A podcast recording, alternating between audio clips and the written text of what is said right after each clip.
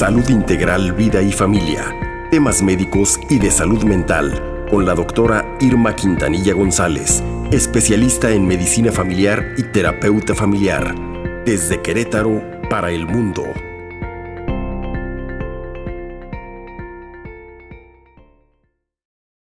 Nuestra asesora médica, la doctora Irma Quintanilla, le mandamos saludos.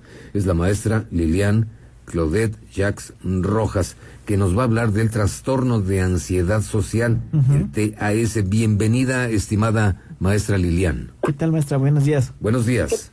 ¿Qué, tal? Buenos días. Muchas gracias por la invitación. Maestra, voy a eh, permitirme dar un poquito de su currículum. Es usted licenciada en psicología por parte de la Nacional Autónoma de México tiene usted maestrías en psicoterapia cognitivo-conductual por el Instituto Mexicano de Psicoterapia Cognitiva Conductual.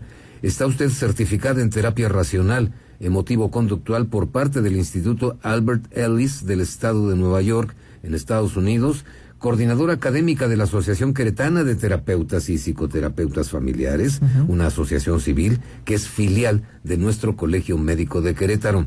Y pues bueno, eh, es tallerista en diversas instituciones, ha dado cursos nacionales y algunas otras actividades, son muchísimas, no me alcanzaría el tiempo para, para dar todo su currículum, querida maestra Lilian Claudette Jacques Rojas. ¿Cómo está?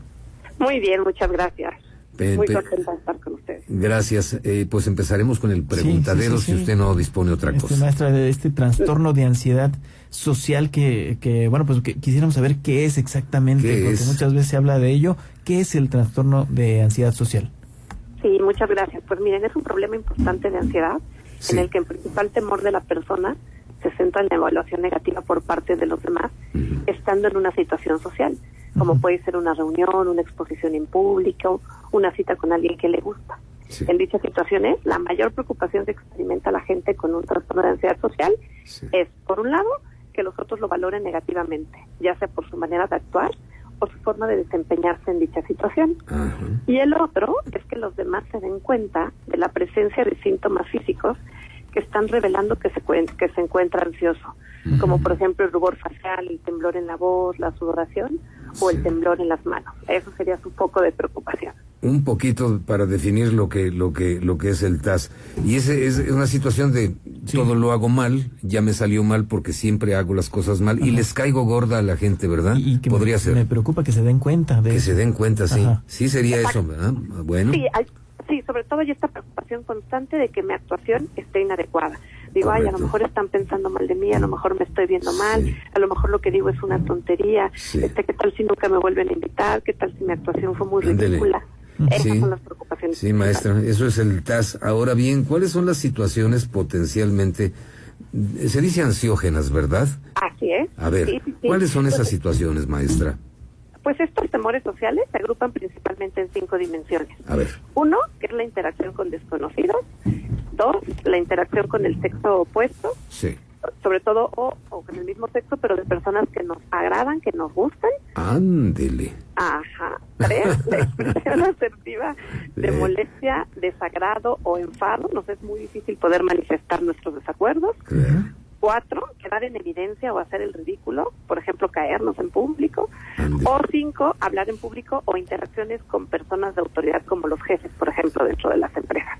Esos serían los cinco rubros. Serían los cinco rubros, ese temorcillo de, de, hacer cosas y que, y, que nos salgan mal, pues, evidentemente, ¿no? bueno. Maestra, eh, eh, en este rubro me gustaría preguntar, o sea, hay, hay ciertas cosas que son, es, es, digamos, normal tenerle cierto miedo, pero esto es, digamos, una ansiedad ya más, más fuerte, ¿no? Por ejemplo, caerte en público siempre siempre es como un temor o, hablar mal, decir alguna cosa. Cuesta trabajo sobreponerse, pero, pero esto ya se refiere a un poco más fuerte, ¿verdad?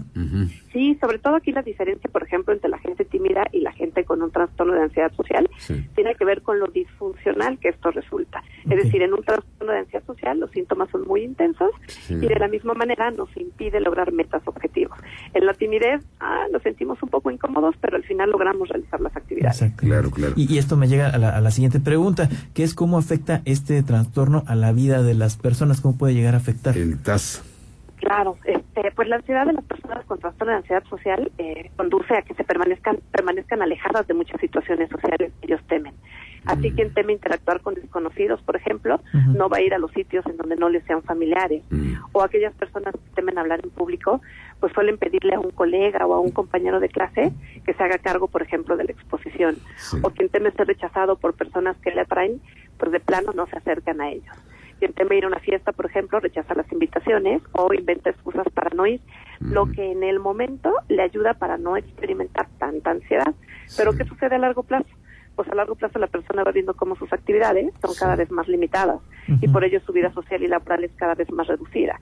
Es consciente de que ha dejado de escapar oportunidades valiosas como conocer a más personas y, por ejemplo, satisfacer con ellas su necesidad de amor, compañía, sexo u ocio, o fortalecer las relaciones con aquellas personas que le importan, por ejemplo, expresando asertivamente sus opiniones o sus afectos, Sí. o alcanzar objetivos eh, profesionales, por ejemplo, conseguir becas o financiamientos para sus estudios, o proyectos de trabajo, promoción Mm. laboral, formar equipos exitosos. Al final, los demás dejan de tomarlos en cuenta y para colmo la ansiedad no desaparece y además aumentan sentimientos de aislamiento, insatisfacción e infelicidad. Además. Eso afecta. Y eso nos va llevando a otros estados de la mente, otros estados psicológicos, ¿verdad, eh, maestra? Y normalmente hay mucha comorbilidad con depresión, por ejemplo, ¿no? Sí, Entonces sí, sí puede acompañarse de. Oiga, maestra, y este, ¿como a qué edad aparece este trastorno de ansiedad social? ¿Necesitamos ser muy jóvenes o de edad media o ya de edad madura? ¿A quiénes les afecta más, hombres, mujeres? Generalmente el inicio está entre los 12 y los 18 años, ¿no? Con una media de los 15. Sí, en la Principalmente esa es la edad que será ajá, habitualmente Mm. en la adolescencia o durante los primeros años de la vida adulta. Sí. Es donde normalmente tiene un, un- un mayor peso la aparición del TAC. Ujú. ujú. Sí, híjole, y, y es, es bien complejo este tema, así en la adolescencia Sí, uno se va formando pues muchas cuestiones, ¿no? Muchas cuestiones Sí, sí, sociales, sí. que es donde se va abriendo el mundo, y entonces es, es muy importante tomar en cuenta este tipo de cosas para tener pues una, una mentalidad un poco más sana, doctora. Eh, eh, eh, es. ma- maestra, aprovechando que, que, que, que la tenemos, una cosa es ser tímido ante alguna situación, otra cosa es ser temeroso ante la misma situación. ¿Qué es más benéfico para el ser humano? ¿Tener miedo o tener timidez nada más? Bueno, el miedo es una respuesta natural, normal, que tiene que ver con la sobrevivencia y ese es su valor filogenético. Entonces, Sí. pensaríamos que tener miedo es correcto, es adecuado, es funcional y es un recurso o herramienta que tenemos para sobrevivir. Sí. El problema, por ejemplo, con la timidez es que a veces puede estar relacionada con una serie de creencias que limitan nuestro actuar. Ah, Entonces, ahí a veces el problema es lo que creemos nosotros, Sí. que los demás, por ejemplo, pudieran estar opinando, cuando eso puede ser un vil error del adivino y que en realidad eso no sucede. Es Exacto, correcto, es sí, correcto. exactamente. Este, maestra, nos tiene una, una invitación que me Sí. gustaría que fuera acompañada de un cómo eh, le hacemos para eh, pues tratar o para, para tratar de ayudar a las personas con este con este trastorno. Ay, muchísimas gracias. Pues Sí, yo les maestra. agradezco el espacio para hacer una invitación, este, ahora sí que pública, para aquellas personas que consideren, a partir de lo que hemos comentado, que Sí. pudieran eh, identificarse con los síntomas que hemos compartido. Ujú. Vamos a realizar nosotros un programa de manera gratuito, ¿no? Sí. Coordinarnos aquí con, en Querétaro junto con la Universidad de Granada de España. Ujú. Este, vamos a estar trabajando un programa que se llama IMA, es un programa que va a ser de inversión gratuita, Sí. es una intervención grupal precisamente porque lo que queremos trabajar son habilidades sociales en este en este tipo de población Ujú. y bueno pues es una participación gratuita, un máximo de 10 personas por cada uno de los grupos que vayamos a trabajar Ah, y pues bien. la idea es que la gente que se si pudiese hacerme el favor de enviarme un WhatsApp a mi teléfono, Sí, cómo no. con la, con la intención de que yo les pueda enviar un formulario, es un inventario para evaluar los síntomas y poder identificar a las personas que cubran con los criterios Claro. diagnósticos del trastorno de ansiedad social. Quienes lo tengan, pues los podemos ya contactar vía este, directa Sí. para entonces hacerles la invitación. Y bueno, pues prácticamente nos encantaría que participaran en esto. Es un formato Bueno. grupal de manera semanal. Sí. Y bueno, pues prácticamente los requisitos es cumplir con los criterios, por eso les mandaríamos el formulario para ver Claro. si se cubren o no, Claro. tener al menos 18 años, aceptar la participación voluntaria del programa, comprometerse a seguir el programa, porque algo que es importante, a veces hay trastornos mentales que se tardan entre 15 y 20 años en ser diagnosticados y tratados. Así es, qué barbaridad.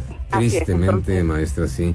Maestra, denos por favor el número de WhatsApp para que la gente que esté interesada eh, en tratarse este trastorno de ansiedad social o TAS pueda participar con, con usted, porque se ve que va a estar bastante interesante, Sí. por favor.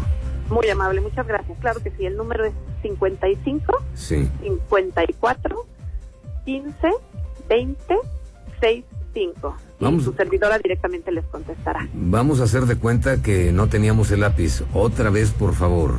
Claro, por supuesto, 55 Sí. 54 Ujú. 15 20 65. Ya lo Apuntado. tenemos nosotros aquí apuntado y lo vamos a circular en nuestra red social.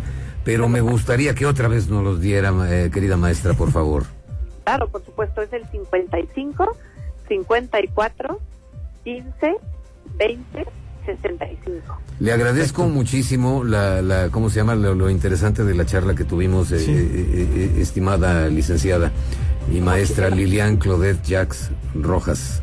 Qué amables. Pues muchísimas gracias, que tengan un excelente día y gracias por este espacio. La felicitamos Gracias. además por Sí, esto, sí, muy mucho amable. éxito en esto. Gracias. Hasta pronto. Hasta. Gracias, hasta luego. Son las siete con